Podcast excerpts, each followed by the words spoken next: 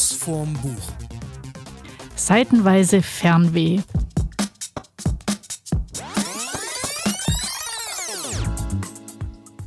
Hallo zusammen, eine neue Folge von Schuss vom Buch, mal wieder aus der Buchlese in Schramberg. Deswegen auch wieder mit dabei unsere geliebte Verkäuferin, unsere Buchhändlerin des Vertrauens, Britta Blaurock. Hallöchen. Hat drei Bücher mitgebracht vor sich liegen. Steffi, du hast zwei Bücher mitgebracht. Ich habe nur eins mitgebracht. Eins, zwei, drei.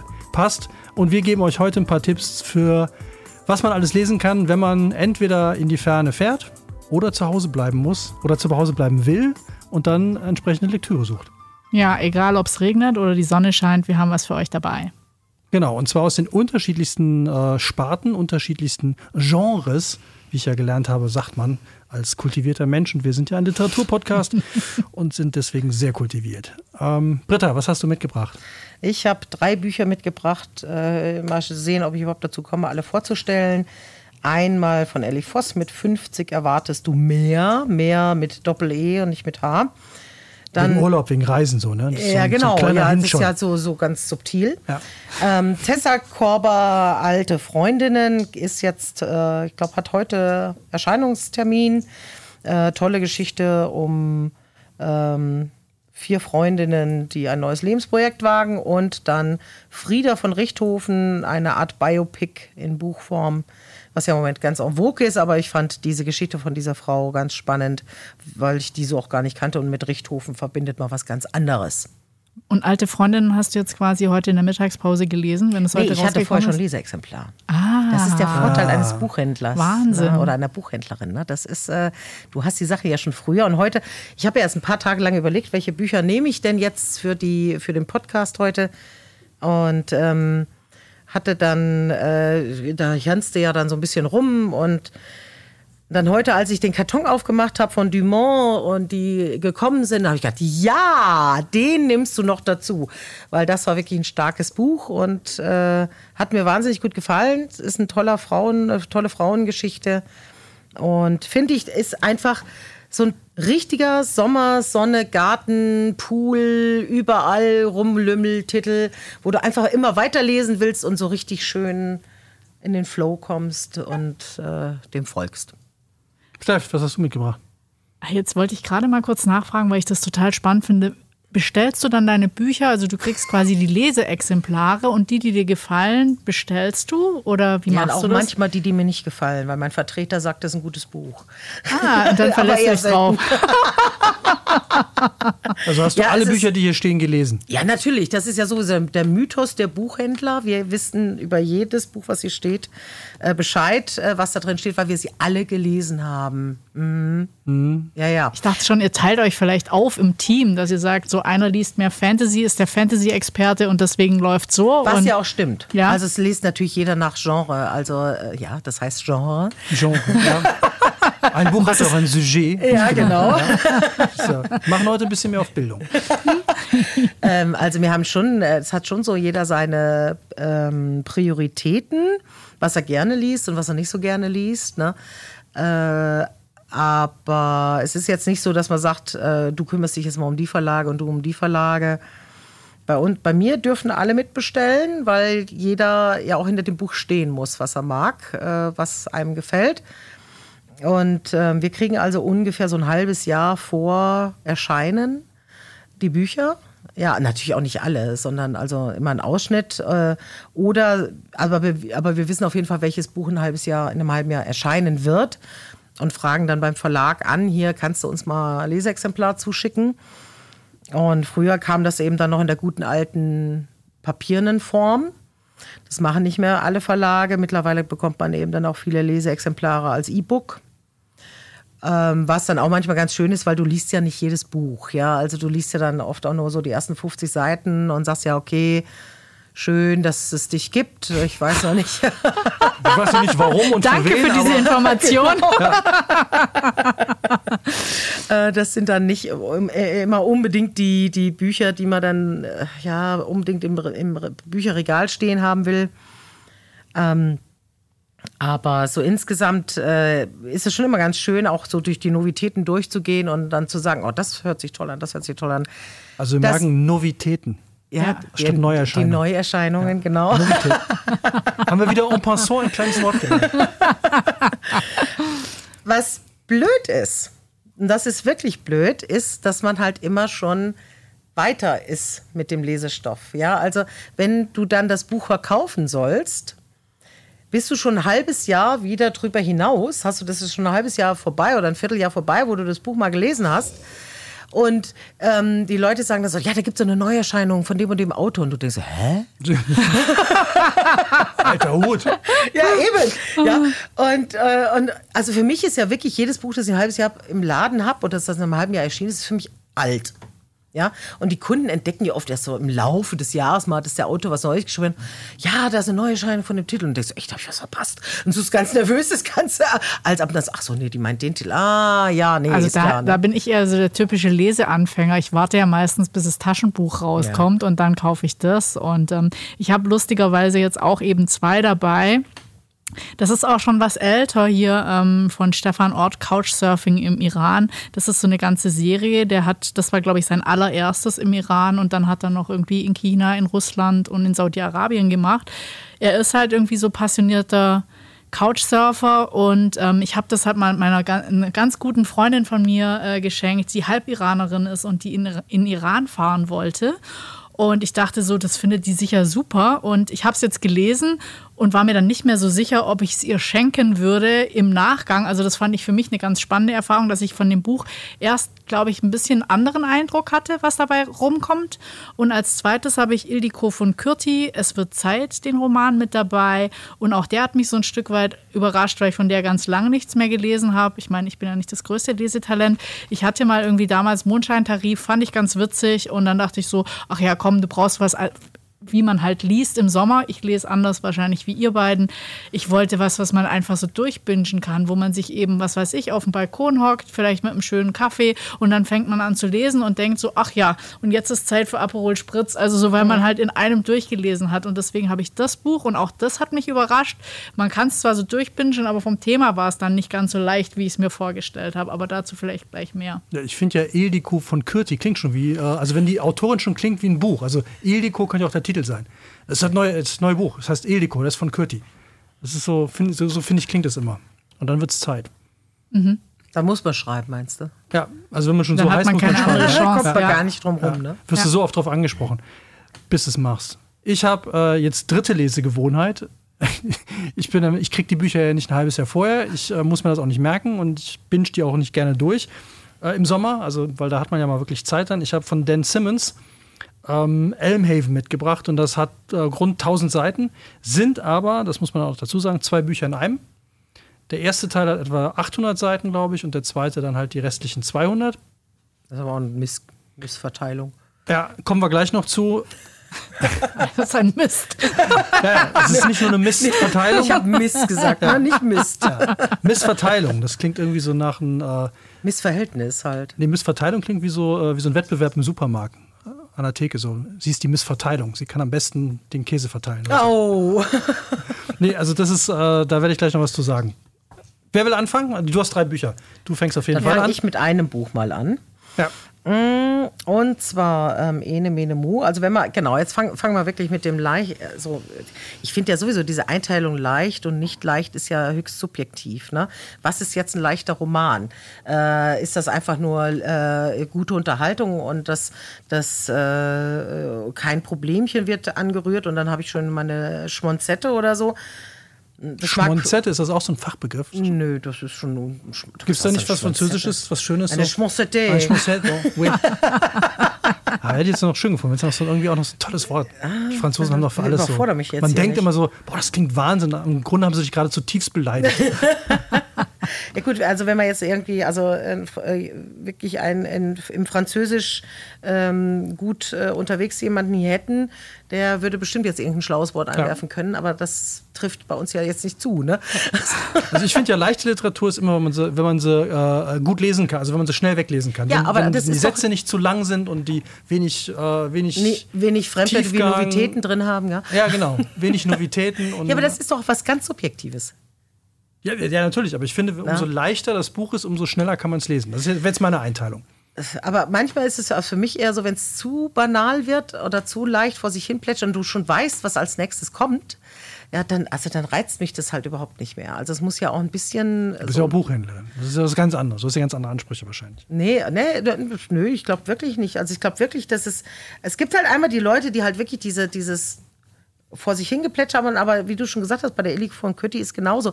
Es, dieses ganz leichte, seichte, inhaltslose, nette Geschichte, Rosamund Pilcher mäßig, ja, das ähm, findet man gar nicht mehr so leicht.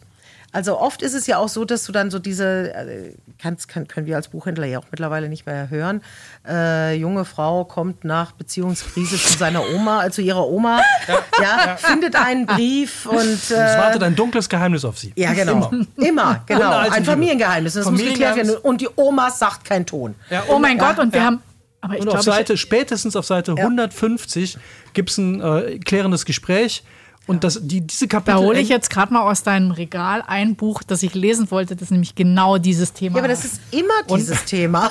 Ja, und dann kommt aber immer, dass dieses Kapitel endet immer, wir müssen reden und dann kommt so ein Satz wie, und sie offenbarte ihr etwas Schreckliches. Oder ja es wurde ein langer Abend. ja, genau, so, es wurde ein oh. langer Abend. Oder ich, ein Gespräch, das sie nicht so schnell vergessen werden. Ja, genau. Ja. Hatte ich tatsächlich gerade auch wieder bei einem ja. Buch, was wir auch noch, also äh, ein Krimi, den ich gerade gelesen habe, den werden wir auch vorstellen. Aber da dachte ich mir auch an einer Stelle, ach, es war so klar, dass es wieder kommt. Das, es war so klar. Und es war an der Stelle so, äh, das finde ich ja dann häufig, es war jetzt gar nicht nötig. Also die Handlung ah, okay. war eh schon cool genug. Ja. Und dann so, jetzt bringen wir aber noch das dunkle Familiengeheimnis. Ja, und du denkst in dem Moment, na, oh, okay. Ist es das oder nicht? Auch. Eins, eins der vielen. Ah. Eins der vielen. ja, das hatte ich nämlich gelesen und dachte so, ah, eben, ich finde ja auch für Urlaubslektüre, jetzt bringe ich euch voll raus, aber es ging so um Irland. Also sie kommt dann irgendwie wieder in Irland zurück zu ihrer Familie, dunkles Geheimnis, Oma aber und so weiter. Aber das dunkle Geheimnis, finde ich, ist in 99 Prozent der Fälle, und das war es jetzt auch wieder, Papa ist nicht dein Vater.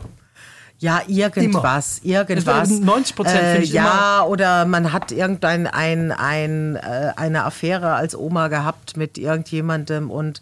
Ja, äh, ist, ja, ist ja dasselbe. So der, genau. also das habe ich doch dabei hier, Leute. Das werde ja, ich euch gleich aber, vorstellen. Aber anders. Ja, das sind wir, Gut, im, im Genre. Genau, wir bleiben jetzt erstmal hier. Ja. Aber wenn man ein wirklich ein schönes ähm, Buch lesen möchte, das unheimlich äh, viel Spaß macht, gut geschrieben ist und äh, wer will denn sowas? Ja, Igitt. ähm, es sollte wirklich von Ellie Voss mit 50 erwartest du mehr äh, lesen.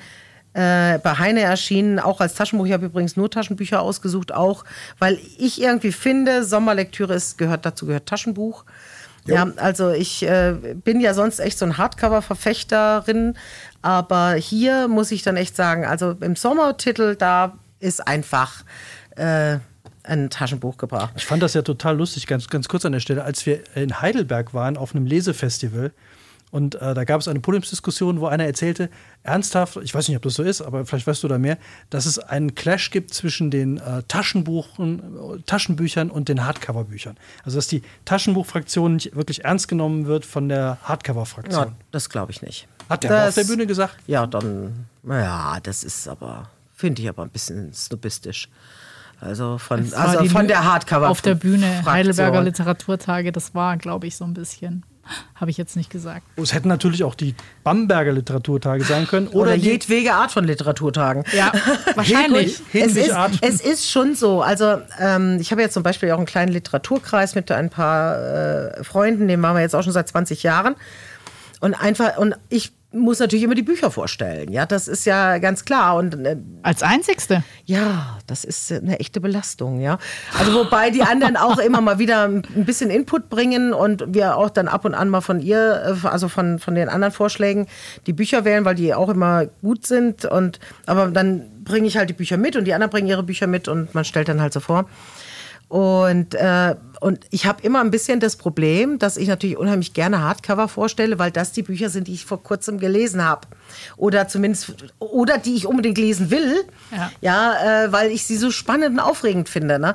Und bis sie dann immer als Taschenbuch rauskommen, ich habe schon, ich führe extra so eine Liste, wann erscheint welches Hardcover im Taschenbuch, damit ich das dann in dem Monat auch wirklich dann mit zur Vorstellung nehmen kann und sagen kann, jetzt ist es endlich da! Ja, jetzt können wir es endlich lesen. Ne? Und wobei die auch gerne dann ihre Hardcover kaufen, Gott sei Dank. Ja, ich bin auch immer sehr dankbar. Und Ähm, ja, aber es ist äh, ja äh, wirklich so, also das ist, liegt jetzt nicht unbedingt daran, dass ich so unheimlich gerne Hardcover lese, sondern es ist einfach ein Zeitthema. Ja, die Neuerscheinungen sind halt oft, sagen wir jetzt in den im Literaturkreis liest du jetzt eben auch nicht mit 50 erwartest du mehr, ja, sondern da liest du ja dann schon ein bisschen was Gehaltvolleres und das ist dann bei den Neuerscheinungen halt einfach ein Hardcover. Okay, dann zurück zur leichten Literatur. Ja, kommen wir einfach, genau. Ja, also für die, für die, die Bücher vorstellen. nur mit Handgepäck fliegen und ganz wenig Kilo haben Nur mit dürfen. Hartgepäck. Nur mit Hartgepäck, genau. Oder die zu viel, ganz vielen in Urlaub fahren in einem Auto, wo das Gepäck einfach reduziert werden muss. Hier die Taschenbuchempfehlung. Genau, wir machen die Taschenbuchempfehlung. Ja, mit 50 erwartest du mehr. Jetzt muss ich mal ganz kurz gucken, wie die. Ähm, Steht das übrigens dasselbe drin wie im Hardcover, nehme ich mal an. Das gab es nie als Hardcover. Ah, Das ist direkt als das Taschenbuch auch. gekommen. Das gibt es auch. Alle drei Bücher sind als Taschenbuch äh, erschienen. Ähm, also es, äh, ist, das hier ist zum Beispiel auch, das gab es auch vorher nicht. Und ich meine, die Kürti ist mein, meines jetzt zeigt sie gerade auf die Frauen von Kill, Kill, Ich kann es nicht lesen. Kill. Kill, Klingt irgendwie wie ein Whisky von Name, ja genau. Jojo Kill. Kenny will man mal sagen. Ne? So, also hier äh, mit, in dem Buch mit 50 erwartest du mehr, geht es um ein ähm, äh, Ehepaar in den mittleren Jahren, eben über 50, ja, äh, offensichtlich. Ähm, Romy und Werner. Ähm, die sich, äh, ja, sie haben eine gute Ehe, die Kinder sind groß, äh, sie haben alles miteinander gemacht und kommen auch super gut miteinander raus. Und, aber die Luft ist halt so ein bisschen raus. Und äh, sie überlegt sich, wie sie da ein bisschen mehr Würze in die Beziehung bringen kann. Äh, und äh, hat ein eigenes, eine, eine, also sie ist berufstätig, hat aber auch noch eine eigene ähm, Kochgruppe, äh, die sie ganz äh, toll betreut. Und aber eigentlich, äh, wie gesagt, ist die Luft so ein bisschen raus zwischen den beiden. Eines, äh, bis sie dann eben jetzt 50 wird und von ihrem Mann eine ganz tolle Reise geschenkt bekommt. Und sie ist richtig beglückt und denkt so, ah, das wären unsere zweiten Flitterwochen. Ähm, ja, es stellt sich dann halt raus, dass diese Reise halt doch eine kurzfristige Entscheidung ihres Mannes war, weil der schlicht und ergreifend den Geburtstag vergessen hatte und das erstbeste Reiseziel gebucht hat, das er hat finden können. Und jetzt ist es halt dummerweise mehr oder weniger so eine Busreise fünfter Klasse, so äh, Bus. Äh, Heizdeckenformat. Ja, Heizdeckenformat, genau. nach Luxemburg. Und ähm, ja, und sie fahren dann halt los. Nee, ähm, ähm, fahr sie fahren dann halt los und an irgendeiner Bushaltestelle an der Autobahn steigt sie aus dem Bus aus und äh, erledigt das, was Frauen dann so zu erledigen haben, kommt zurück und der Bus ist weg. Und sie sitzt dann da und überlegt, ist das jetzt ein Problem? Und beschließt, nö, diese Reise war eh doof. Ich gehe auf meine eigene Reise äh, und reist dann mit einer Frau, die sie in diesem Bus kennengelernt hat, die sie auch also ganz, also die die Reise auch ganz schrecklich fand und die auch ausgestiegen war und aber freiwillig den Bus hat ziehen lassen, äh, beschließen sie, sie machen jetzt eine ganz eigene Tour. Ja, und das machen sie dann auch. Und jetzt ist nur das Problem, sie haben weder Gepäck, noch haben sie, sie haben halt jede ihre Handtasche und ich meine, jeder weiß, der als Frau eine Handtasche Alles hat, drin. da ist alles drin, immer zur Flucht bereit, ja.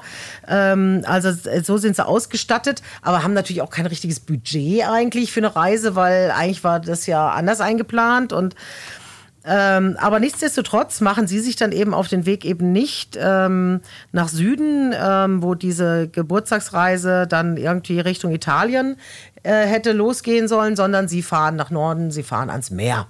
Also das große Ziel ist das Meer.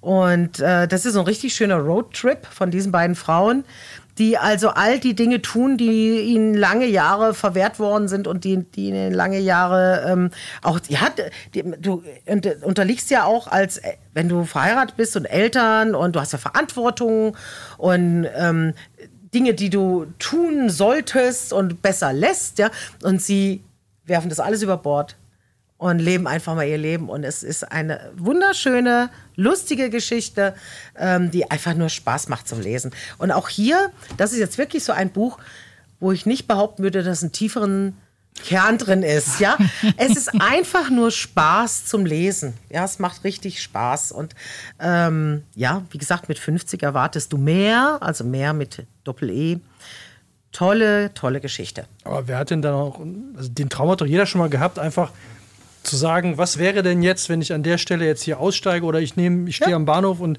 ich steige in den nächsten Zug ein, egal wo der hinfährt und komme erstmal nicht wieder. Also das hat doch jeder schon mal irgendwie durchdacht oder sich vorgestellt Genau. und äh, Ja, also ja gut, ich denke jetzt auch äh, bei Sommerlektüre nicht unbedingt an, das ist jetzt nicht so die ähm, Geschichte, die du noch nie gelesen hast, ja, sondern hier ist jetzt wirklich, das ist so ein Wohlfühlbuch.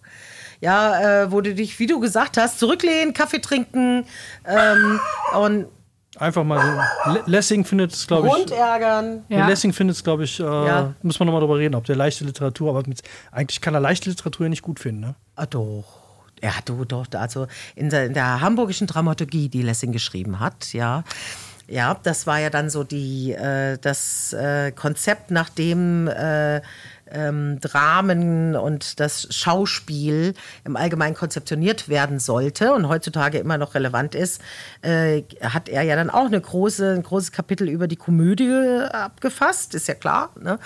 Ähm, und also das, das Leichte ist ihm ja nicht abhold. Also man sieht es ihm gar nicht so an, wenn er hier rumstreunt. äh, ne? Also es ist schon beeindruckend, was er so alles drauf Auf jeden Fall. Aber ich muss jetzt gerade so denken, das ist so wie wenn man an Open-Air-Kino im Sommer denkt und dann ist ja auch immer so eine ganz nette Auswahl und meistens ist ja ein so in dem Fall leichte deutsche Sommerkomödie Ja. dabei, wo du mehr oder weniger eigentlich weißt, was passiert und du gehst auch raus und denkst so, da ist jetzt nichts wahnsinnig, aber du hast einfach ein paar Mal Ja, gelacht und es, so es ist war es. einfach so, ja, es Du hast waren ein jetzt Aperol schöne Spritz eineinhalb dabei gehabt. Stunden und Ja, äh, genau. auf jeden Fall. Flammkuchen noch Ja. dabei. Ja, und so ist Ja. es. Also und, und Total einfach einen gut. guten Abend gehabt, Ja. ja. Und gehst ganz beseelt nach Hause. Ja. Ja. Also- genau so ein Buch ist das. Ja, wir müssen, glaube ich, irgendwann mal so eine, äh, hätte ich auch mal Bock drauf, wir müssen mal so ein finnischen, eine, äh, finnische Bücher machen. Das fände ich ein tolles Ja, Thema. Weil äh, da fällt mir nämlich gerade. Arthur Pa- Pa- Paasilinen. Ja, ja, ja. Gott, ne, der da halt. Arturo. Arturo Paasilinen. äh, Hervorragender Autor. Wir laden noch jemanden von der Volkshochschule ein, der vielleicht einen Finnischkurs gemacht Ja, hat und dann gut, die, ja. Der seinen Namen erklären kann, genau. Weil da fand ich, da gibt es ein ganz tolles Buch, das ist aber schon auch sehr, sehr alt, wo. Mit dem Bus. Mit dem Bus, Ja, wo, wo sich eine ganze, ganze Clique, die sich alle umbringen wollen, da lernen sich ganz viele Leute kennen, die sich alle umbringen Mhm. wollen und die mieten dann einen Bus, mit dem sie gemeinsam über die Klippe fahren wollen. Ja. Ein großartiges Buch. Ich habe lange. Aber so sind nicht so alle gelacht. seine Bücher. Also ich Ja. liebe den Mann ja. Der ist also. Gott, wir werden die Liste unendlich erweitern müssen. Nee, da machen wir, da machen wir keine, da machen wir diesmal keine Liste, wir machen mal ein Finish. Äh, Ja, Ja, das, das ist hört sich eine gute gut Idee. an. Mhm, Ja. Super. Weil Ja, die weil- finden ja auch dieses Wort haben, ne, für sich betrunken, nee, sich in eine Unterhose zusammen zu betrinken. Und Ja. so nennen wir dann die Sendung. Sehr gut. So, okay, jetzt du. Eingesprochen von der VHS. Von der Finnisch- VHS Lehrerin. Schramberg Finish für Eintrinker. Also Oder ich der, habe La nee, schöner findet der Lappe in dir. also ich mal jetzt den Lappen. Oder die Lappen in dir, genau. ja. Also ich weiß gar nicht, mit welchem ich weitermachen soll, weil ich ja natürlich einmal quasi den Road-Movie dabei habe, den sehr geplanten, aber doch auch spontanen. Da hatten wir doch gerade schon. Nimm doch die, nimm das, das Buch Ildiko von der Ja, ich, es wird Zeit, nehme ich jetzt, weil ähm, das passt auch sehr gut zu deinem, weil sie ist auch so um die 50 rum, verheiratet, hat Kinder. In den ersten paar Seiten dachte ich nur so, oh mein Gott, ich glaube, das wird mir eine Runde zu sarkastisch, weil sie wirklich sehr böse über ihre Kinder, die Geburt der Kinder, wie die ausgesehen haben, wo ich dachte so, muss man das machen? Weil es äh, wird ja ganz anders beschrieben und dann, ich sag mal, wenn man die ersten 20 Seiten überstanden hat, dann wird es richtig nett, weil ähm, die Geschichte ist die, ihre Mutter ist eben gestorben und sie will zur Beerdigung fahren und hat halt die Urne ihrer Mutter, äh, hat sie im Auto angeschnallt und fährt jetzt zu dem Ort, wo sie herkommt. Und dort trifft sie ihre alte beste Freundin wieder, die ist auch auf der Beerdigung. Und ähm, bei den beiden gibt es natürlich ein dunkles Geheimnis. Sie haben sich über Jahre nicht gesehen. Endlich wieder ein dunkles Geheimnis. Ja, äh, sie haben sich über Jahre nicht gesehen und haben halt zwei komplett unterschiedliche Leben gelebt. Die haben halt am Anfang in der WG zusammen gewohnt und waren wirklich, ähm, man hat sie nicht auseinandergebracht und plötzlich war da dieser Bruch und die haben aber nie drüber gesprochen. Die sind einfach auseinandergegangen. Und ähm, ich will ja nicht zu viel anteasen, weil, ähm, ja, also sagen wir mal so, äh, das Ganze nimmt dann so ein bisschen Fahrt auf, weil sie hat halt die totale Midlife-Crisis, weil die Kinder jetzt natürlich aus dem Haus gehen. Sie sich als per perfekte Mutter gesehen hat, hat halt die ganze Zeit die Feschbaubrote gemacht, die Fußballspiele beobachtet. Da ist es so ähnlich wie hier. Mit ihrem Mann läuft es halt auch nicht mehr so toll, aber Feschbarbrote. Feschbaubrote, ja. Iliko Oder warte mal, sie wohnt in Düsseldorf, gemacht. hat Vesperbrote gemacht. Jausenbrote, nee, was hat sie gemacht? Wahrscheinlich eine Halber Stunde Hahn. oder so, kein halber Ja. Hahn. Halber Ja. Hahn. Nee, in Düsseldorf, ich weiß gar nicht, ob die. Oh nee, die haben das Düsseldorf, nicht, das war nee. Köln, ja. Ich glaube, die essen da eh noch aus Näpfen oder so. Also, Ja. Ich Auf- hoffe, dein Podcast wird in Düsseldorf nicht gehört. Sonst bist Oh. du gerade jetzt ja. Ja, Ja. aber sowieso. Also, Stirb, Vogel. Wer, wer Altbier trinkt, der braucht auch unseren Podcast. Ja. Äh, Auf jeden Fall ähm, treffen die beiden sich dann auf der Beerdigung wieder. Das ist aber gar nicht die Beerdigung der Mutter. Ich glaube, das war irgendeine andere Beerdigung. Wie auch immer, sie treffen sich eben wieder und dann kommt halt raus, dass ihre beste Freundin Krebs hat. Und ähm, das ist eigentlich, äh, sage ich mal, ganz schön, weil die beiden arbeiten ihre verlorene Zeit so ein bisschen auf und die, die noch bleibt. Und irgendwie merken sie halt, sie haben sich ganz lang nicht mehr gesehen, aber eigentlich sind sie sich doch noch total nah. Und ich glaube, alles, was die eine immer als Handicap in ihrem Leben gesehen hat, ist dieser klassische Effekt. Ähm, wenn einer krank ist und nicht mehr so viel Zeit hat, dann guckt er vielleicht anders aufs Leben und sie fängt dann auch an, so, ich bin 50, das ist irgendwie vielleicht nicht alles so gelaufen, wie es laufen hätte sollen oder wie sie sich erträumt hat und was kann man jetzt anders machen. Und so erleben die halt noch so ein paar, sag ich, Abenteuer und ich glaube, sie hat es auch wirklich äh, für eine Freundin geschrieben, das fand ich nämlich ganz schön, was es dann auch wieder ganz nett macht. Also es nimmt dann wirklich noch ganz lustige Wendungen auf und es ist nicht so traurig, wie es irgendwie klingt. Aber scheint eine wirkliche Begebenheit zu sein, weil sie hat vorne eine Widmung reingeschrieben für dich, Jutta, meine geliebte Herzensfreundin, lachend und weinend, lebendlustig, wieder jede Statistik, nichts geht verloren.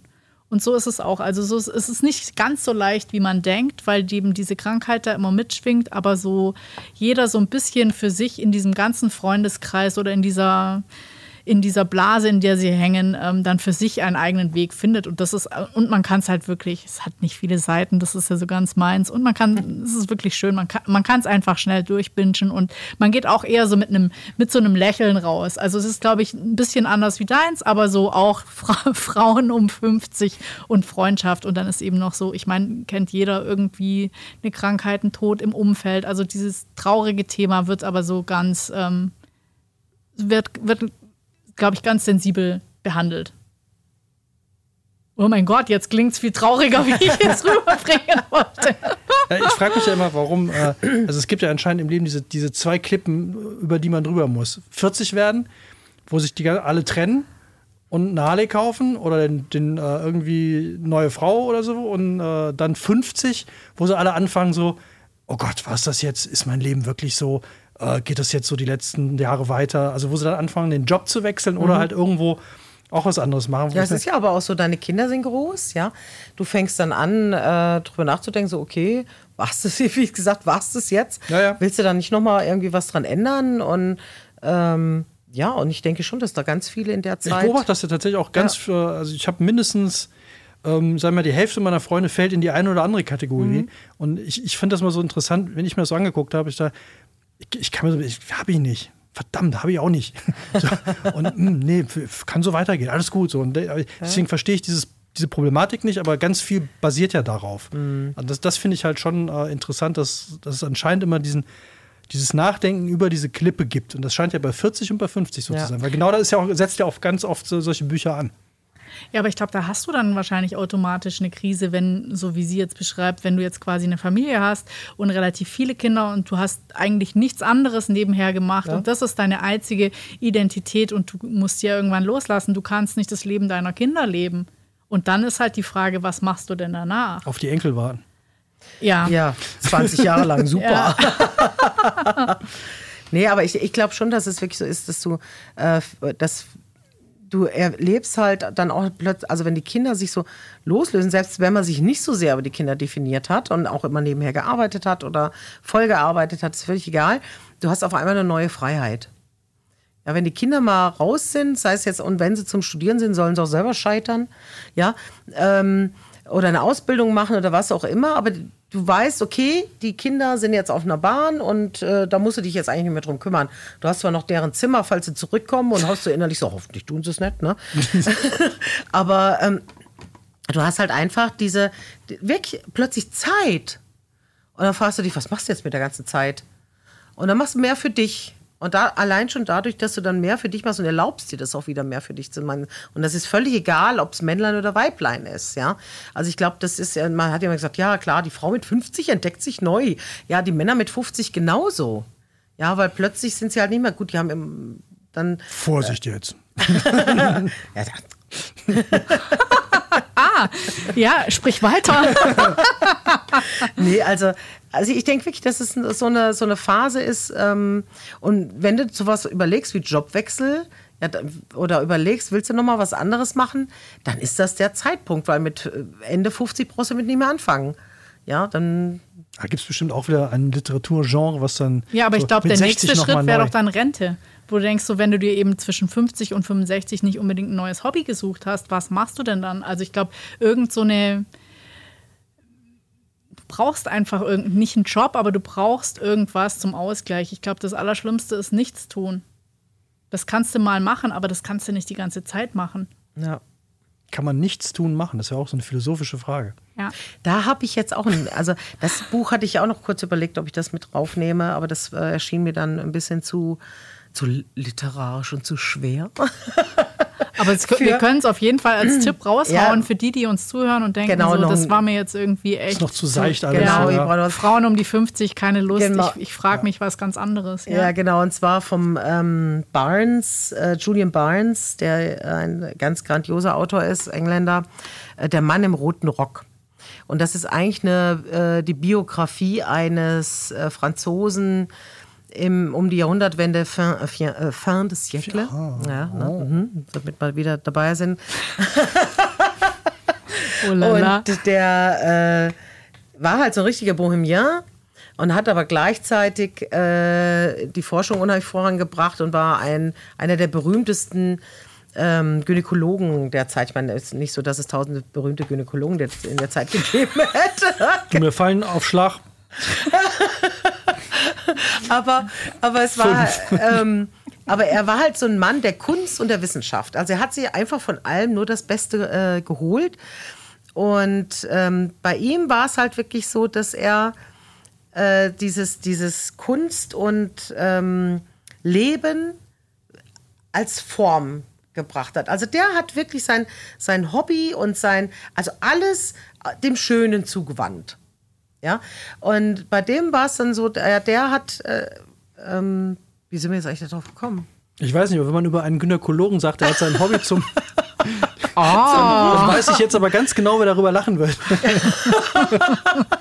Unser, einer unserer Stammhörer wird gerade Zusammenbrechen. zusammenbrechen und, und ganz vorsichtig im Park. Äh, Nee, wie, kam, wie, wie sind wir jetzt da hingekommen, Herrgott nochmal? Wir- Ich habe gesagt, dass ähm, sich jeder ein Hobby suchen muss. nee, oder? ich habe gesagt, wir waren ja bei dem Nichtstun machen. Ah ja, genau, Ah. nichts tun, das war das Ja. Thema. Weil das kann er nämlich auch richtig gut.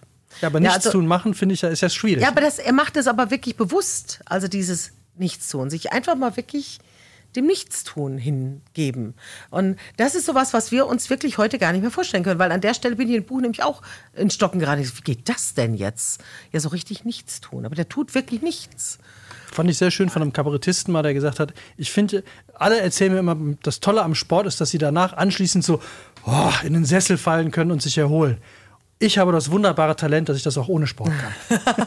Das ist, ja, stimmt. Muss man das einem tun, ne? Feuerwerk, ich, ich weiß genau, was er meint. Also ich kenne kenn dieses Gefühl am Sport auch, dass man so herrlich erschöpft dann den Sinn, der kann das aber sofort. Also vom Nichtstun zum ganz viel machen. Wer, wer möchte, ich habe ja nur ein Buch. Dann springe ich jetzt mal ein, weil eigentlich passt nämlich jetzt mein zweites Buch. Also Mega. als hätten wir uns abgesprochen. Ja, krass, ne? oder? Ich bin da mal. Äh, Ja. Also du kommst heute, also Für alle männlichen Hörer, ihr könnt in einer halben Stunde wieder ein. Nee, Ich, ich, ich mache folgendes: Ich bin ja jetzt fast 50. Ich gehe dann schon mal darüber in die Selbsthilfegruppenecke. Ja, Und such dir schon mal so ein Genau. Harley-Buch aus. 111 Harleys, die- Harley-Geschichten, die man Ja. gelesen Ja. haben muss. Genau. Und äh, dann auch die 111 Whiskys, die du getrunken haben Ja. musst. Oder hier Genau. dieses äh, Kochbuch mit dem Rocker. Kochbuch für Männer ohne Gebiss. Da, Hamburger Essen ab 60. Bemümmeln. nee, dann ich, ich Genau. beschäftige mich dahin. Ich, ich, ich mache hier mal weiter. ja, sehr gut. Wie ist denn das eigentlich mit euren Hörern? Sind das mehr Hörerinnen oder mehr Hörer? Das wissen wir nicht. Das sagt er uns ja nie. Der Hörer. Das ist ja unfair, ne? Ja, Also wir haben, wir wissen, dass wir genau, wir haben, also wir wissen, dass wir zwei Hörerinnen, von denen wissen was, einen Hörer und bei den anderen kann man es ja nie nachprüfen. Also, also ihr habt definitiv vier Hörer. Wir haben definitiv vier Hörer, von denen wir wir haben wissen, einige mehr, aber Ja, wir haben einige die mehr, uns immer klar. regelmäßig Die Feedback, geben. ja, also die sich wirklich bei uns melden. Aber Stimmt gar so, nicht, Ole und Steffi. Ja, stimmt. Also eigentlich gemischt, ne? Ja. Doch, Wäre jetzt eher 50-50. ja, bei 50, 50. Also ich ich hoffe, dein Buch spricht beide nee, Geschlechter an. überhaupt nicht. Ah, Ah, auch mein drittes nicht. Soll ich da nochmal umschwenken? wir gucken mal, wo es hinläuft, ja, genau. oder? Also, Sonst dann, äh, ich lassen wir das dritte ich, einfach weg und holen noch da hinten irgendeinen äh, 111 Harley-Geschichten. Ja, oder 111 ähm, Aber wenn er auch nur ein Buch mitbringt. Massaker. Das sind ja zwei, aber es ist egal. Ich komme gleich. aber, ja, aber zwei vom gleichen Autor. Das zählt ja quasi nicht. Du wirst gleich sehen, warum doch. Okay, also dann macht er dann gleich weiter. Also, dann komme ich jetzt erstmal zu Tessa Korber, alte Freundinnen. Und alte Freundin heißt in diesem Fall wirklich alt. Also nicht nur, in, dass sie sich ewig lang kennen, sondern sie sind auch in Würde gealtert. Äh, Die haben sich ursprünglich mal als Studentinnen kennengelernt und haben alle, hatten damals schon gemeinsame Träume äh, oder haben, haben sie immer davon erzählt, äh, wie sie sich ihr Leben vorstellen. Und es hat auch alles bei allen eigentlich ganz gut soweit geklappt. Äh, und sie haben nie den Kontakt zueinander verloren. Ähm, doch jetzt äh, ist es einfach so, dass sie auch in der Lebensphase sind, äh, die sich äh, in der sich nochmal die Weichen anders stellen könnten. Und sie beschließen, Mensch, wir kommen eigentlich so gut miteinander aus. Wir gründen eine, eine gemeinsame WG und äh, wir wollen für den Rest unserer Tage weiter zusammenleben. Das klingt dann im ersten Moment gut, weil das sind ja die besten Freundinnen. Es ist halt was anderes, ob du jetzt als beste Freundin äh, dich ab und an mal siehst und äh, super beste Freundin am Prosecco-Abend sein kannst oder ob du deine beste Freundin den ganzen Tag ertragen musst. Ja, jetzt haben wir also diese vier Frauen, die auch sehr unterschiedlich sind. Ich finde ja am lustigsten eigentlich so diese Franziska, weil ich glaube, das ist die Autorin selber. also, ja, also, ähm. Gibt es auch ein dunkles Geheimnis? Nee, es gibt überhaupt kein dunkles Geheimnis. Es ist wirklich eine reine Beziehungsgeschichte zwischen diesen vier Frauen. Wahrscheinlich auch noch so ein Kammerspiel, weil sie dann schon alle zusammen wohnen. Ja, Oder so, ist nur der es ist wirklich ja? ein ganz reduziertes Personal äh, und wirklich die, die, die ähm, durchwandern wirklich gemeinsam ein tiefes Tal. Ähm, aber es ist toll und ähm, ich, ich will jetzt auch gar nicht verraten, wie das jetzt ausgeht oder wie es ist, aber es ist ein Sommertitel. Also, es wird also schon nicht zu dunkel werden. Ähm, nee, ähm, tolle Geschichte, äh, weil ich fand das Buch sehr, sehr ehrlich. Also ich fand es ein ganz ehrliches Frauenbuch, ähm, weil da wird echt kein Blatt vor den Mund genommen. Also zumindest nicht nach einer Weile. Also am Anfang ne, ist es so, tasten die sich noch so ein bisschen ab und man will ja Rücksichten nehmen und es ist doch immerhin die beste Freundin, aber irgendwann reicht's halt, ja. Und tolle Geschichte, habe mich sehr gut unterhalten äh, und äh, was ich halt wirklich so das Faszinierendste daran fand, war dieses, diese radikale Ehrlichkeit, die diese Frauen dann gegenüber an den Tag legen und wie gut denen das eigentlich tut. Aber was ich jetzt spannend fände bei dem Buch, warum ist es dann nichts für Männer? Könnten nicht Männer auch auf die Idee kommen, so eine Männer-WG zu machen? Ich glaube, äh, diese ganzen Diskussionen und Gespräche, die die Frauen führen, die würden die Männer einfach mit einem Bier lösen und einfach sagen, komm, äh, lass uns mal raussetzen, wir müssen reden und dann äh, machen, schmeißen den Grill an, starren in die Gasflamme, ja, und äh, ab und an grunzt mal einer und um eins gehen sie alle ins Bett, nachdem sie fünf Bier getrunken haben, sagen, gutes Gespräch, danke. Ja. Ja, das würde eher so laufen. Grillen, jo. Jo. Bier, jo. Ole, zwei Bier, Grill, jo. Und dann äh, ohne FC. Oh, oh, oh, oh. Was hast du denn jetzt ohne FC? Das, das, also alle Männer werden es jetzt wissen, wovon FC Köln. Ach, ach Fußball. so, ja, Ja, na, immer hallo. Es gibt doch noch andere Vereine. Das finde ich aber ein schönes Buch. Also ich, vielleicht schreibe ich das ja noch. Die Männer-WG. Alte Männer, also alte Freunde dann quasi. Ja? Ja. Alte Freunde, das, es wird wahrscheinlich eher ein Groschenroman oder so. Ein Nicht so dick? Nee, nee. Nee, echte Sommerlektüre, zehn. Seiten. der größte Witz kommt dann kannst du auf, doch noch lektorieren vielleicht. größte Witz kommt dann auf Seite 20. Sag mal, äh, Ole lange nicht mehr gesehen. Er ist schon seit einer Woche tot. Und alle finden das aber lustig da. Ja, das fürchte ich auch. Also Männerhumor oder Männerbeziehungen, ich finde das ja schon echt spannend, ja. Ich muss ja eine Anekdote, es tut mir jetzt leid, also das haue ich meinen Mann in die Pfanne, aber das war so lustig, ja. Ähm, ich war mit einer Freundin unterwegs, einen Frauentag machen. ja, wir haben so einen richtig schönen War jetzt Tag. kaum zu erwarten. Naja, kaum. Und mein, äh, und, äh, mein Mann hat äh, sich verabredet mit zwei seiner Studienkollegen. Wir gehen wandern. Und äh, ja, das war, ich war ganz froh. Mein Mann war beschäftigt und ich musste diese Wanderung nicht mit ihm machen, äh, sondern die konnten also ihre eigene Wanderung machen und ich habe meinen Frauentag gemacht. So, dann kam, kam ich dann nach Hause und es war dunkel, das ganze Haus war, lag im Dunkeln. Und ich denke so, oh, sind die noch unterwegs? Ist denen was passiert? Na, sofort, ne? Der Mama-Instinkt bricht dann ra raus. Und ich schließe so die Tür auf und denke nur so, was riecht denn hier eigentlich so? Und komm vom Flur ins Wohnzimmer, mach die Tür auf, mach das Licht an, ne, kommt ein Schrei, oh, mach's Licht aus! Sitzen drei Männer um den Tisch rum, jeder mit einer Zigarre, ja, rauchen vor sich hin. In der Mitte unseres 2,60 Meter langen Esszimmertischs stand ein Kasten Bier. Ja, die haben sich halt unterhalten, Zigarre geraucht. ja, wenn das Bier alt war, irgendwann war es äh, leer war, war es denen halt zu blöd an den Kühlschrank. Irgendwann haben sie halt, den, den halt auf den Tisch gestellt, musste man nur in die Tischmitte langen, um sich ein neues Bier zu holen. Und ich weiß nicht, wie lange die schon da saßen, aber es war halt auch so, die, die Wanderung war wohl sehr erschöpfend und sie hatten wohl gesagt, ah komm, Trinken wir noch ein Bier? Ja. ja. und dann, und dann habe ich gefragt, warum sitzt ihr denn im Dunkeln, Herr Gott? Ich habe einen riesen Schreck gekriegt. Waren schon zu schwach, das Licht anzuschalten. Wir waren zu faul zum Aufstehen. Ja, ja. Ja, das, und weißt und so stelle ich mir dann deinen Roman vor. Ja, ich fand, meine Lieblingsgeschichte war, ich habe auch mal einen Kumpel abgeholt. Wir waren schon zu zweit, haben den dritten abgeholt und äh, hatten eine Kiste Bier dabei und der sollte jetzt fahren. Also der war der Fahrer. Und dann standen wir ihm vor der Tür und seine Frau fragte dann so: Sag mal, äh, was macht ihr eigentlich das ganze Wochenende jetzt? Und wir guckten uns alle nur so völlig, gucken auf die Bierkiste so und wie? Was für eine Frage. ist so offensichtlich. Aber sie, sie fragt das so richtig so, was macht ihr eigentlich das ganze Wochenende? so? Und keiner von uns hatte da eine Antwort drauf. Ja, wir fahren in die Eifel. Also, äh, äh, Mal gucken, wie weit wir kommen. ganz grandios. Und denkst so, ja, hm, und dann Auto, Scheibe runter, zwei haben Bier aufgemacht, der dritte musste fahren und dann losgefahren. Und ja, Feierabend. Und, und war ein wunderbares Wochenende. War ein tolles Wochenende, gell? ja, also ich glaube, da sind wir Frauen einfach wirklich etwas komplizierter und ähm, äh, können halt Sachen, glaube ich, einfach nicht so im Raum stehen lassen. Äh, und müssen das immer bis zum Ende ausdiskutieren und äh, ja, warum auch immer das so ist. Ähm, man sagt ja auch mal, wenn Frauen am Tag keine 6000 Worte gesprochen haben, dann sind sie unglücklich. Männer brauchen, glaube ich, 2000 Worte. Ja, also viel mehr brauchen die nicht. Und äh, ja, finde ich es immer sind, spannend. Auch, sind auch nicht so viele unterschiedliche dann wahrscheinlich. Nee, sind auch eigentlich immer die gleichen. Ne? deswegen, also ich meine, deswegen ist es auch nicht so schwierig, Männer auszutauschen. Der schweigt aber anders. ja, das muss man ja auch können. Also es ist ja auch so Ja. eine.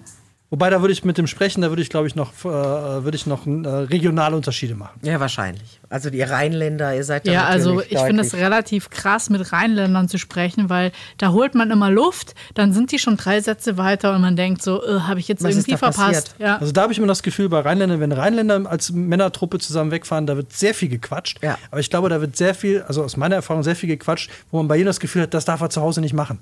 Also das, was er erzählt, unterscheidet sich krass von dem, was er zu Hause erzählt. Und da kann man sich da mal so richtig austoben und dann äh, geht es halt wieder zurück und dann wird wieder der Filter, was man wieder Du nicht meinst, machen die darf. sprechen dann an einem Wochenende 18.000 Worte an einem Tag und dann wieder die ganze Woche Nee, nichts. ich glaube genauso viel wie zu Hause, nur andere. Ja, ja, ich glaube Also auch. die, die dann zu Hause, die Ja. jetzt, wo, wenn wir jugendfrei bleiben wollen, auch jetzt hier nicht erwähnt werden Ja. Aber ich glaube, dass, dass ich da dann eher mal das ist aber genau das Gleiche, äh, wenn Frauen auf Tour sind, erzählen die auch, reden die auch ganz anders, Ja. wenn die Männer dabei sind. Ich glaube, das ist ja auch das er, Erf- Erfrischende an einem Frauenabend oder an einer Frauentour oder an einer Männertour.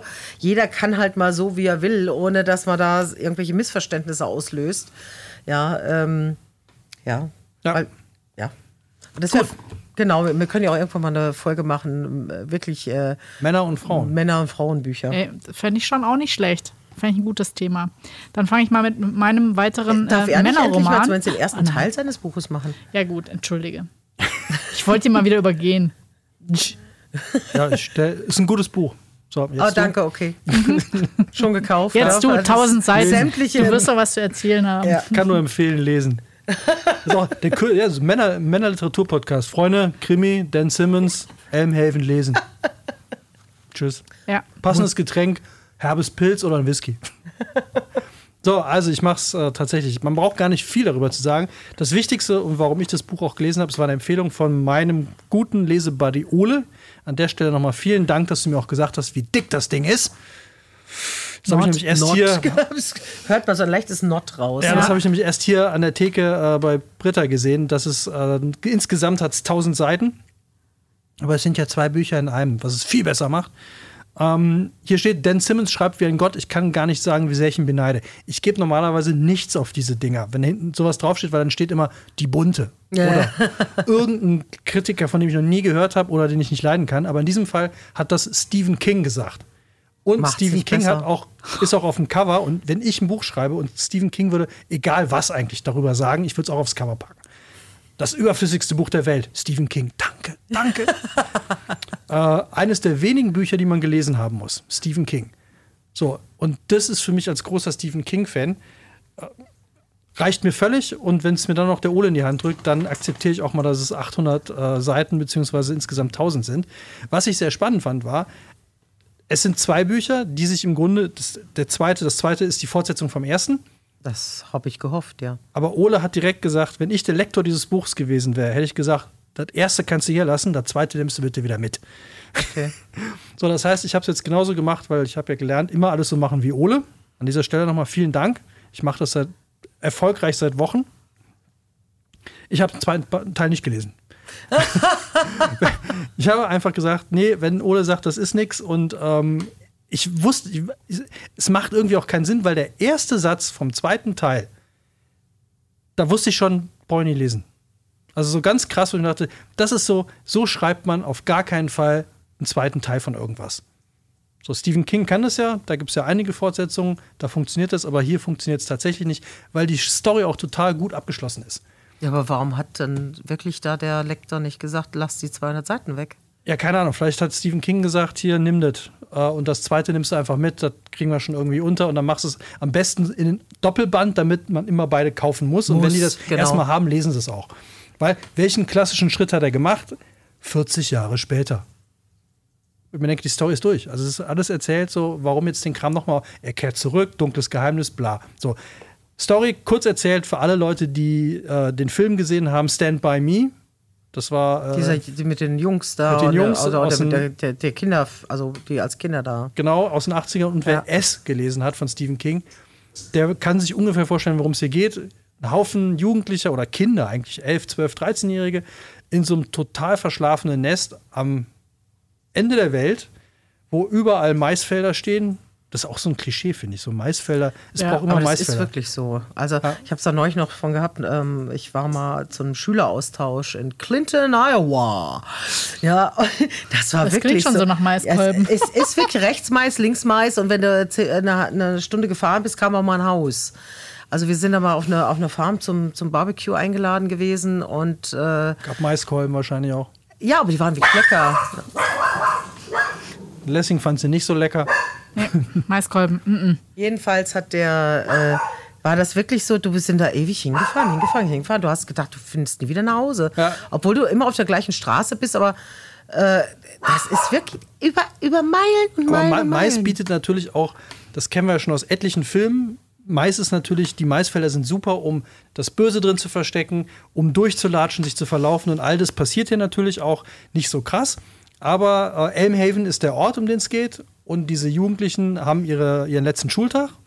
Von der, ist das, eine Grundschule oder Elementary School, keine Ahnung, wie das bei denen Also die heißt. sind wirklich noch richtig School. jung. Ja, 11, 12, 13. Ach so, das ist, ah, sind okay, so, okay. so. Und diese Schule, äh, um die geht es eigentlich, weil in der Schule ist das Böse im Grunde. Also es fängt auch so ganz klassisch direkt an mit Junge verschwindet, taucht erstmal ab, äh, ist von einem Haus quasi gefressen worden oder so. Man weiß es nicht genau. Auf jeden Fall ist er weg. So, und dann entwickelt sich die Geschichte ähnlich, wie man sich das bei S auch vor, äh, wenn man S gelesen hat. Das ist eine ähnliche Story, das Böse ist da und so weiter. Sie bekämpfen es natürlich mit ihren Mitteln und da fängt es dann an, lustig zu werden. Also das fand ich halt so schön spannend, dass wie die versuchen, gegen Böse, Böse anzukämpfen. Das, das sind dann mal Zombie-artige Wesen, das sind eklige Monster, aber wie sie das machen, das ist halt sehr, sehr, sehr schön, fand ich sehr gut. Und was mir sehr gut gefallen hat, wo ich am Anfang ein bisschen für gebraucht habe, deswegen empfehle ich es halt als Sommerlektüre, man braucht Zeit. Weil mhm. der Autor nimmt sich extrem viel Zeit, alles drumherum zu beschreiben.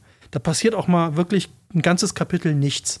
Außer, dass irgendeiner, dass die einen Ausflug machen in den Wald und irgendwie eine Höhle entdecken oder sich da verstecken oder sich mit den örtlichen älteren Jugendlichen kloppen oder irgendwas. Aber wo du denkst so, ja, die Story hat es jetzt nicht weitergebracht. so, weil ich bin Aber ja eine gerne schöne so, Arabeske. ja, ich bin, ich bin so ein Typ, ich lese gerne Bücher so, alles, was überflüssig Mhm. ist, bitte weg. Okay. Aber äh, wenn man sich darauf einlässt, und Ola hat gesagt, muss man sich darauf einlassen, dann lohnt sich es wirklich. Weil dann breitet sich so dieses ganze trockene, trostlose Land, wo die leben. Und dann wird es auch alles so, dann versteht man auch viel mehr, warum die so sind, wie die sind. Und äh, es gibt halt schöne Randfiguren und schöne, schöne Nebenhandlungen, die dann alle Sinn machen. Und ähm, kann ich nur empfehlen, wer sich ein dickes Buch mitnehmen will und sich Zeiten, wer Zeit hat zum Lesen, der sollte unbedingt Dan Simmons, Elmhaven, den ersten Teil lesen. Wer den zweiten mitliest, weil das ist ja ein Taschenbuch, äh, der soll mir einfach mal schreiben, ob Ole recht hat, ob der zweite Teil wirklich so ähm, schlecht ist, wie er sagt. Ich habe es nicht gelesen, ich werde es vielleicht irgendwann mal lesen, aber ich glaube es erstmal nicht. Aber das Ding kann ich wirklich empfehlen. Wem es gefallen hat, um mal so, einen- so, einen- so, so einen äh, neuzeitlichen Empfehlungsspruch zu machen, wem es gefallen hat, dem wird auch dies gefallen. Aber es hört sich schon ganz stark nach Stephen King an. Ich man die- hat wirklich das Gefühl, Also, das ist, äh, braucht er mal wieder ein Pseudonym oder ein. hätte mich jetzt nicht gewundert.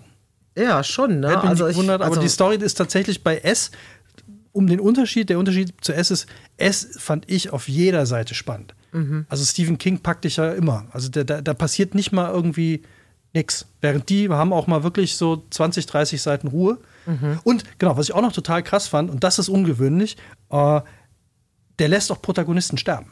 Okay. Also du denkst so, hey, die Clique ist jetzt, äh, nee, da kannst du dich nicht darauf verlassen, dass die alle überleben. Und das ist ja eher ungewöhnlich. Normalerweise weiß man Ja, so, vor allen Dingen bei Jugendlichen. ja, bei Kindern, also, also wirklich bei kleinen Kindern. Äh, eben, also das ist ja, ist ja eine ganz fiese Schote. Ne? ja, also das ist gemein und das macht das, äh, das macht es so unterschwellig spannend, dass man, man kann nie sicher sein, ob den, den man da gerade gut findet oder an den man sich gerade gewöhnt hat oder wo man denkt, so ja, der wird es schon, äh, äh, keine Chance.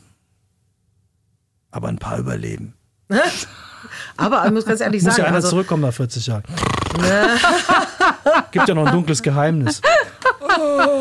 das wäre übrigens auch mal noch, äh, also wir sind ja wieder ganz furchtbar mit den Podcast-Themen finden, aber Bücher, die besser auf ihre Fortsetzung verzichtet hätten.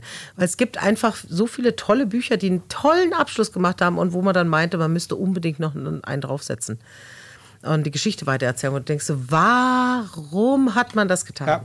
Also hier auch ganz klar, die Story ist so gut zu Ende geführt, dass sie auch, und das, das finde ich übrigens auch toll, äh, auch noch ein kleines Lob an den Autor, ein kurzes Ende. Ich hasse das ja, wenn du weißt genau, worauf es hinausläuft. Und dann noch ein Endkampf, so im Film ist es dann immer so, okay, er ist jetzt, er hat jetzt fünfmal einen auf den Kopf gekriegt, er ist die halbe Klippe runtergefallen, aber wir wissen alle, wenn die Kamera jetzt nach links, er kommt wieder hoch. Und, so, und Um den finalen Boss zu. um den, ja, genau. Ja, das genau. macht er hier nicht, Ja, sondern ja. das Ende ist wirklich relativ zügig, weil die haben eine unglaublich gute Idee, die sie dann auch ganz schnell umsetzen, die dann auch funktioniert. Und das Ende waren wirklich, glaube ich, jetzt so, das Finale waren so 20 Seiten und dann Mhm. noch 10 Seiten zum Ausklang, zum Runterkommen und dann fertig. Und dann, an der Stelle habe ich mich wirklich gefragt, warum zur Hölle zweiter Teil? Und dann habe ich den ersten Satz vom zweiten Teil gelesen und der, als ich nach 40 Jahren zurück nach Haven kam, danke. Brauche ich nicht. Wobei was auch, also der einzige wirklich gute, das wirklich gute Comeback von den Toten, ähm, was ich mal erlebt habe äh, oder gelesen habe, es gibt vom, vom John Nesbø diese Reihe um den Harry Hole. Ja, Ja. Und die Romane waren ja wirklich super Ja. von ihm. Also die haben ja richtig Spaß gemacht, bis der, bis der Autor ihn umgebracht hat. Ja, also Harry Hole begeht ja dann Selbstmord, ja. Ähm, Und der eines Tages hieß dann Harry Hole, es gibt nur einen Harry Hole Roman. Ich habe gedacht, das kann nicht euer Ein bisschen Ernst unlogisch sein. dann. ne? Ja, eben. Der ist, äh, das ist aus dem Jenseits oder was macht er? Und dann ähm, habe ich gedacht, okay, du musst das Buch unbedingt lesen, damit du den Leuten erklären kannst, ob das jetzt gut ist oder ob es schlecht ist oder wie wird es erklärt.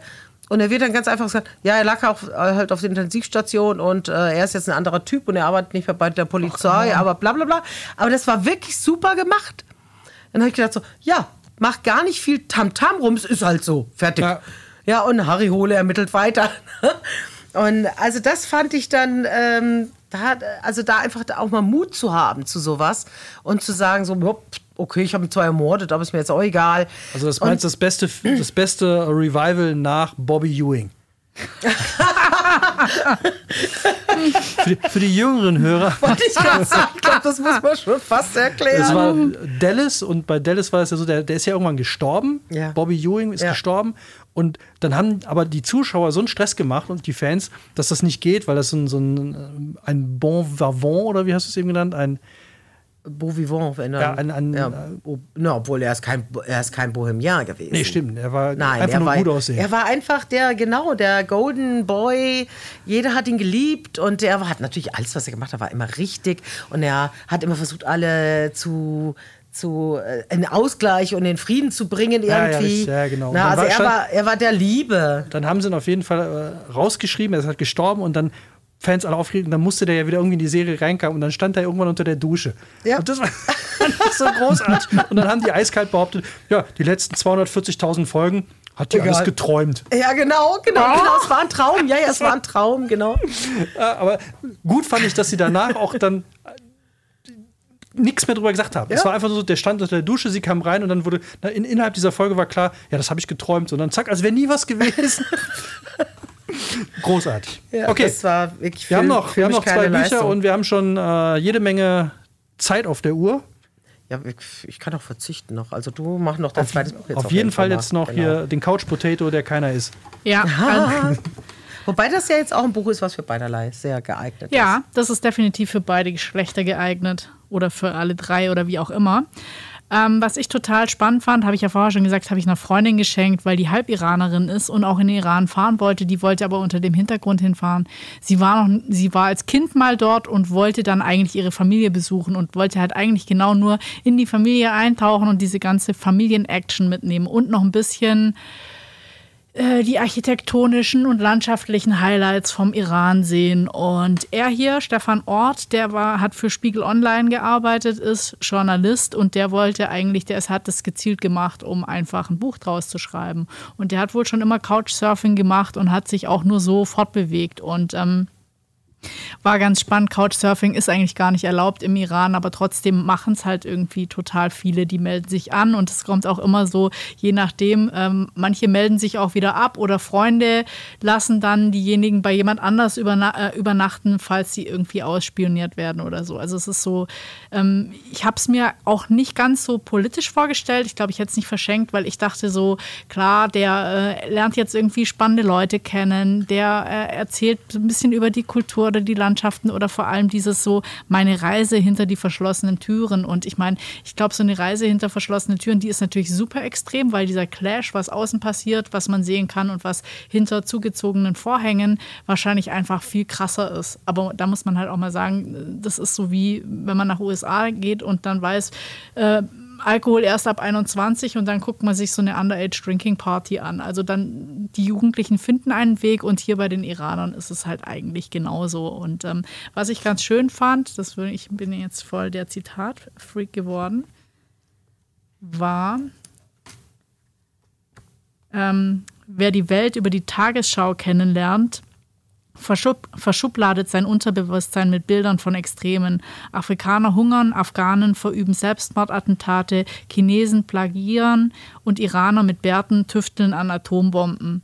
Und ich glaube, mit diesem Buch schafft das eigentlich ganz schön zu, zu zeigen. Ich meine, wenn man sowas, äh, er sagt auch, ich habe mich in der Blase bewegt. Die Leute können natürlich ein bisschen Englisch. Die haben sich angemeldet bei diesem Portal. Die haben Lust, Ausländer kennenzulernen, weil viele gar nicht die Möglichkeiten haben, mit jemandem zu reden oder so, finden die das halt aufregend. Und dann lädst du dir einen Gast ein und schon ist die ganze Welt da. Und ähm, er fährt halt durch diese ganzen Städte und erzählt dann halt so ein bisschen in Teheran, kannst auch Rauchen anfangen, weil es so versmockt ist und so weiter. Also er beschreibt es eigentlich ganz schön und ähm, muss halt immer wieder sein Visa verlängern, was halt auch nicht so ganz einfach ist. 20 Tage darfst du und er hat halt zweimal verlängert und ähm, sagt halt auch, wenn die ihn recherchieren würden, ich meine, als Autor bei Spiegel Online wirst du natürlich sofort gefunden. Hast du vielleicht irgendwie Glück, dass die alle nur Persisch können oder der Geheimdienst wird auch anderes können. Auf jeden Fall hatte er Glück und eben dieses da wird halt getrunken hinter Türen, also was halt offiziell nicht erlaubt ist. Und äh, viele Frauen studieren ja auch und haben tolle Jobs. Und dann hat er so äh, ein Gespräch berichtet, das fand ich dann so ganz beeindruckend, wo eine sagt,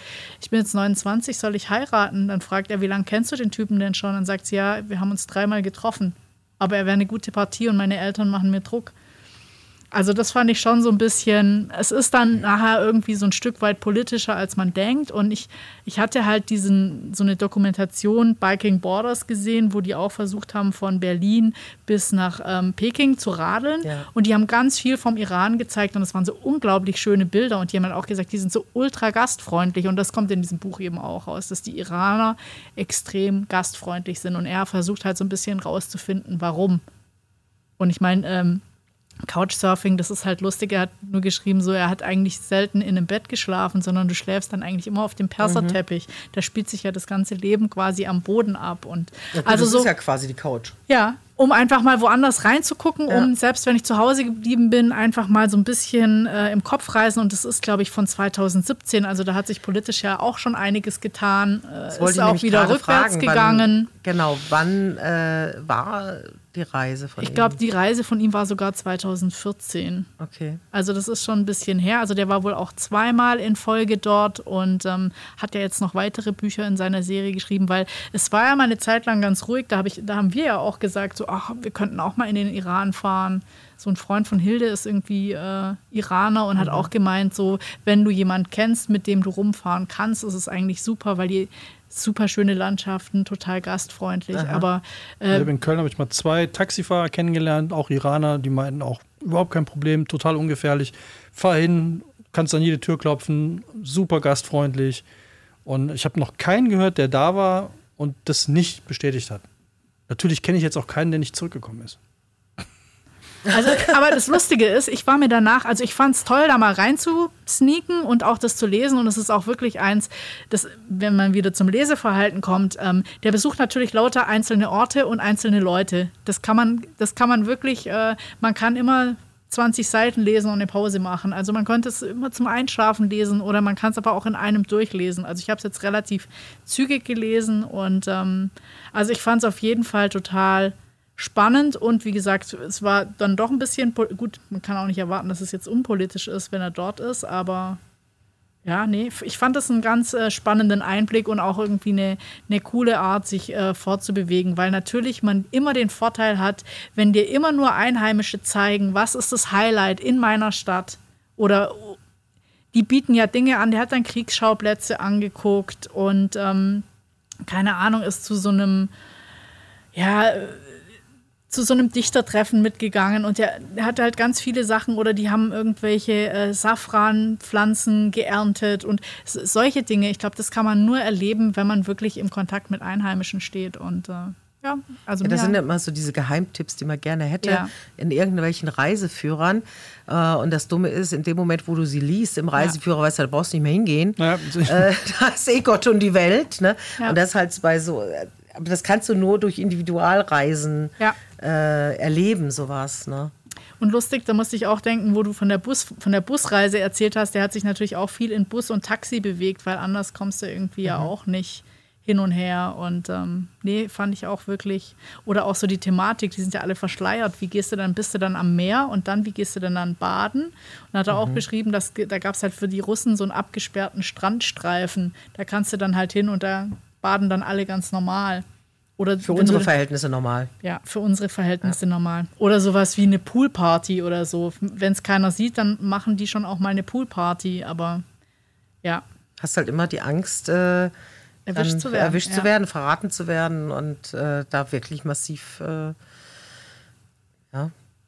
Ja, aber da, da sind halt auch eben genau diese ganzen Spionage- und politischen Geschichten, die sind so hart beschrieben gewesen, wo ich dann dachte so, oh, hätte ich das jetzt gewusst, hätte ich es nicht verschenkt, weil diese Freundin von mir ja eigentlich nur ihre Familie besuchen wollte. gar keine bösen Absichten hat. Nein, gar nicht. Okay, wir haben die Schallmauer von einer Stunde schon wieder mal überschritten. Aber komm, jetzt machen wir noch das letzte Buch von Britta. Es liegt da, Da du hast es da nicht. äh, du hast es schon angekündigt. Ah, dann mach ganz kurz. Ja. Also, ähm, ist ja im Moment ja total in, äh, Frauengeschichten zu erzählen. Frauen, die im Moment äh, vielleicht noch nicht so auf dem Radar der Wahrnehmung sind. Und ähm, ich habe dann eine äh, mitgebracht, äh, wo ich zugeben muss, ich habe sie auch noch nicht fertig gelesen.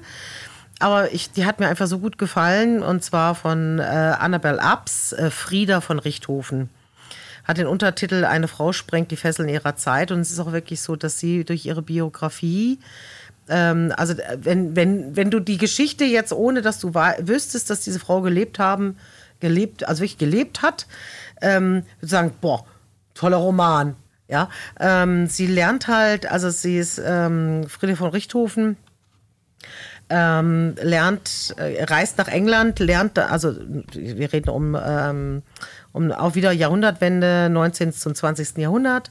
Das ist ja eh so eine ganz, ja, so eine Jahrhundertwende, Wechsel äh, bedeutet immer Veränderung, massive Veränderung. Und äh, sie reist äh, nach England und lernt dort ihren zukünftigen Mann kennen, einen deutlich älteren ähm, Professor. Äh, aber sie ist so fasziniert von der englischen Kultur und ähm, finde, das ist ganz glücklich eigentlich, dass sie aus ihrer Familie rausheiraten kann und lebt dann mit ihm zusammen. Aber nach ein paar Jahren stellt sie dann fest, so, na, so aufregend ist das hier in England jetzt dann doch nicht. Ich würde gerne mal wieder meine Familie in Deutschland besuchen kommen und sie reist dann zu ihrer Schwester nach ähm, Bayern, also nach München und äh, lernt dort dann die ganze Münchner Szene kennen, die ganze intellektuellen Szene und ähm, die ja, wie gesagt, auch äh, extrem im Aufbruch und Umschwung war und lernte unter anderem dann den Psychoanalytiker Otto Gross kennen. Und mit äh, dem beginnt sie eine leidenschaftliche Affäre. Äh, und diese Affäre Führt zu einem dunklen Garten. äh, nein, nein, nein, nein. Sie ist da ganz offen. Also, und sie hat auch nie mit hinterm Busch gehalten. Aber irgendwann sagt sie halt, ja gut, ich bin halt doch in England verheiratet und sie geht dann wieder zurück nach England. Aber sie lernt dann später in England, also sie will halt quasi dieses, dieses Leben, was sie in, in München da kennengelernt hat, versucht sie so ein bisschen in, nach England zu übertragen und äh, lernt, äh, sucht dann in, in England wiederum den Kontakt zu quasi den englischen Intellektuellen. Und so äh, macht sie also so einen Brückenschlag zwischen deutscher Kultur und englischer Kultur. Und das ist dann eigentlich auch so ganz spannend, weil die, sie sich an keinerlei Konventionen hält und gleichermaßen jede Gruppe vor den Kopf stößt und schockiert eigentlich. Äh, aber eine ganz spannende Frau ist, wie gesagt, die, die viel bewegt hat und viele Leute beeinflusst hat, von dem man gar nicht denken würde, dass es, ähm, äh, ja, da, also ja, von, also wo- wo man hinterher dann sagt, wow, das kam eigentlich aus der Ecke. Ja, und das fand ich eigentlich auch, das, oder finde ich das Spannende an ihrer Biografie und ist auch noch toll erzählt. Also, ähm, wer so ein bisschen so den Anfang des letzten Jahrhunderts verstehen möchte, finde ich, bietet sie hier eine gute Plattform, um das einfach, äh, die Zusammenhänge ein bisschen besser zu verstehen. Also, soweit, wie gesagt, ich hab bin jetzt, ich bin noch nicht fertig mit dem Buch, ähm, aber soweit, äh, was ich bis jetzt gelesen habe, ist es wirklich toll. Also, es macht richtig viel Spaß, hochspannend. Wer ist denn nochmal der Richthofen, den man kennt? Das ist der äh, Rote Baron. Ah, die- die- die- Ja, Krieg dann, irgendwas. genau. Und das äh, eben, das wird dann halt sind- auch die gehören geklärt. zusammen? die gehören, ja, die gehören zusammen im weitesten Sinne. Ähm, genau, also es ist, das ist der äh, Sohn ihres Bruders. Also von ihr der Neffe. Neff. Le Neuf. Le Neff. Aber wir müssen ja schon kulturell abschließen dann auch. genau. Ja. Ja, schön. mit dem Finnischkurs. Klingt, klingt, klingt spannend nach, äh, dann haben wir jetzt, haben wir jetzt wirklich alles drin. Wir haben einen Reiseroman oder eine Reisegeschichte. ja, wir haben Roadmovie für 30-Jährige und jünger, also für kleines Budget, aber mal was Exotisches. Genau. Alle, die, die nicht 111 Harley-Geschichten lesen wollen, äh, die können die, die anderen beiden Bücher lesen. Und wer äh, mal lange Zeit hat und Stephen Kings S schon gelesen hat, der kann sich gerne mit Dan Simmons gütlich, gütlich tun. Ich finde den Spruch ist, ey, mit dem Buch bin ich aber noch nicht fertig. Das hat sowas. Freundchen, wir beide. Wir müssen noch mal reden. Wir müssen noch mal lesen. Ja, aber es gibt halt auch Bücher, die kann man einfach im Sommer, finde ich, überhaupt nicht lesen. Ähm, also mir ist das mal so gegangen mit, äh, ein, ich liebe ja Juli C. Ja, also Juli C. ist für mich eine der besten oder die beste deutschsprachige Autorin, äh, die, die es im Moment gibt. Ähm, und die hat ein Buch geschrieben, das ich bis jetzt nicht leiden mag. Neujahr hieß es. Ne? Und auch da hatte ich ein Leseexemplar und habe das ein halbes Jahr vorher, bevor das erscheinen sollte, wollte ich das lesen. Und ähm, ich saß im Schwimmbad. Es war Sommer, ich hatte Urlaub. Und ich gesagt, hey, na, nimmst du Juli C mit? Habe ich total drauf gefreut. Und jetzt ist das eine ganz heftige, harte Geschichte, mit der ich überhaupt nicht gerechnet habe. Und habe dieses Buch dann weggelegt und habe gesagt, ich kann dieses Buch in diesem Ambiente hier nicht lesen. Also das war so richtig das Anti-Sommerbuch für mich. Tolles Buch. Machen wir auch mal eine Sendung Bücher, die man nicht im Sommer lesen soll. Oder nicht im nicht äh, Oder Bücher, die ich zur falschen Zeit gelesen habe, allgemein. oder umgekehrt. Gibt es Bücher, die man in einer ganz bestimmten Situation am besten liest? Ja. Könnte, könnte man so äh, zusätzlich- genau, wir hatten ja mal in den, in den äh, Testfolgen, wo wir Gin getrunken haben und Bier, da hatten wir auch mal gesagt, äh, das ist das Bier für eine ganz bestimmte Situation oder das ist ein Getränk für eine bestimmte Situation. Aber ich glaube, so ist es mit Büchern auch. Ja, glaube ich auch. Habe ich überhaupt nicht. Ich kann jedes Buch überall lesen. Nee. Also ist mir wirklich völlig schnuppe. Kann auch todernst sein, kann ja im Sommer lesen oder Echt, ich suche die aber immer nach meiner Stimmung aus. Also genau gezielt so, ich will jetzt was Lustiges. Also ich habe auch lang gesucht und dachte so, ha, also 100 Prozent mit meiner Entscheidung bin ich nicht zufrieden. Ich war jetzt auch nicht so, wo ich dachte so, ja. Aber ich, ich fand dann schon, äh, ich fand beide spannend und ich würde sie wahrscheinlich auch wieder lesen. Aber so, äh, ich hatte für dieses Schwimmbad oder Strand oder auf dem Balkon abhängen, war ich noch ein bisschen in einer anderen Stimmung. Weil, Eigentlich willst du immer noch den Milchschaum, Milchschaumschläger Ja. nochmal lesen. Ich ne? will den, lesen. ja, ich habe auch geguckt, was der noch hatte und dann dachte ich mir so, ah ja, aber hier Und dann so. machen wir auf jeden Fall demnächst mal Arturo Parasile. Ja, also weil der ist wirklich. Der also, könnte dir auch gefallen. Das Ja. ist, Auf jeden Fall.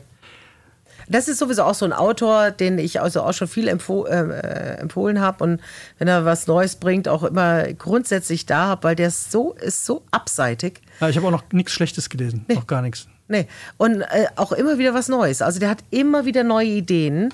Ähm, Besonders gut hat mir die Idee gefallen, am See zu sitzen, äh, eine Flasche Wodka zu trinken und dann aber die, bei der Hälfte die Flasche zuzumachen und in den See zu schmeißen, damit jemand anders die weiter trinken kann. Das ist ein netter Zug. Auf jeden Fall. Großartige Idee.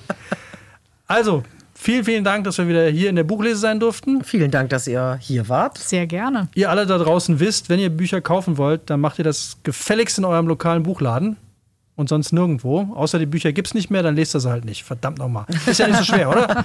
So, Gibt genügend Bücher, die es gibt. So. genau. Es gibt, es gibt genügend Bücher, die es gibt. Und sonst einfach mal nichts machen.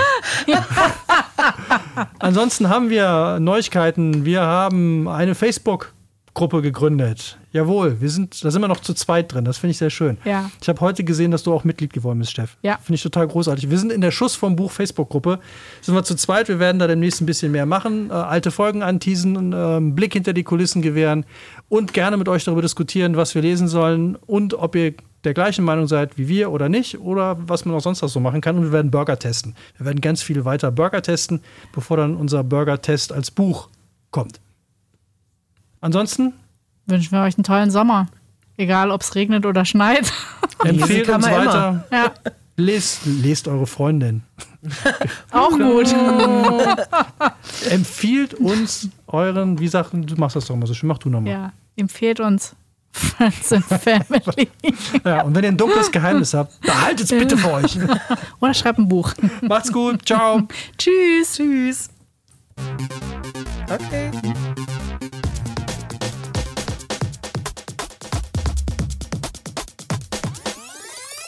Schuss vorm Buch.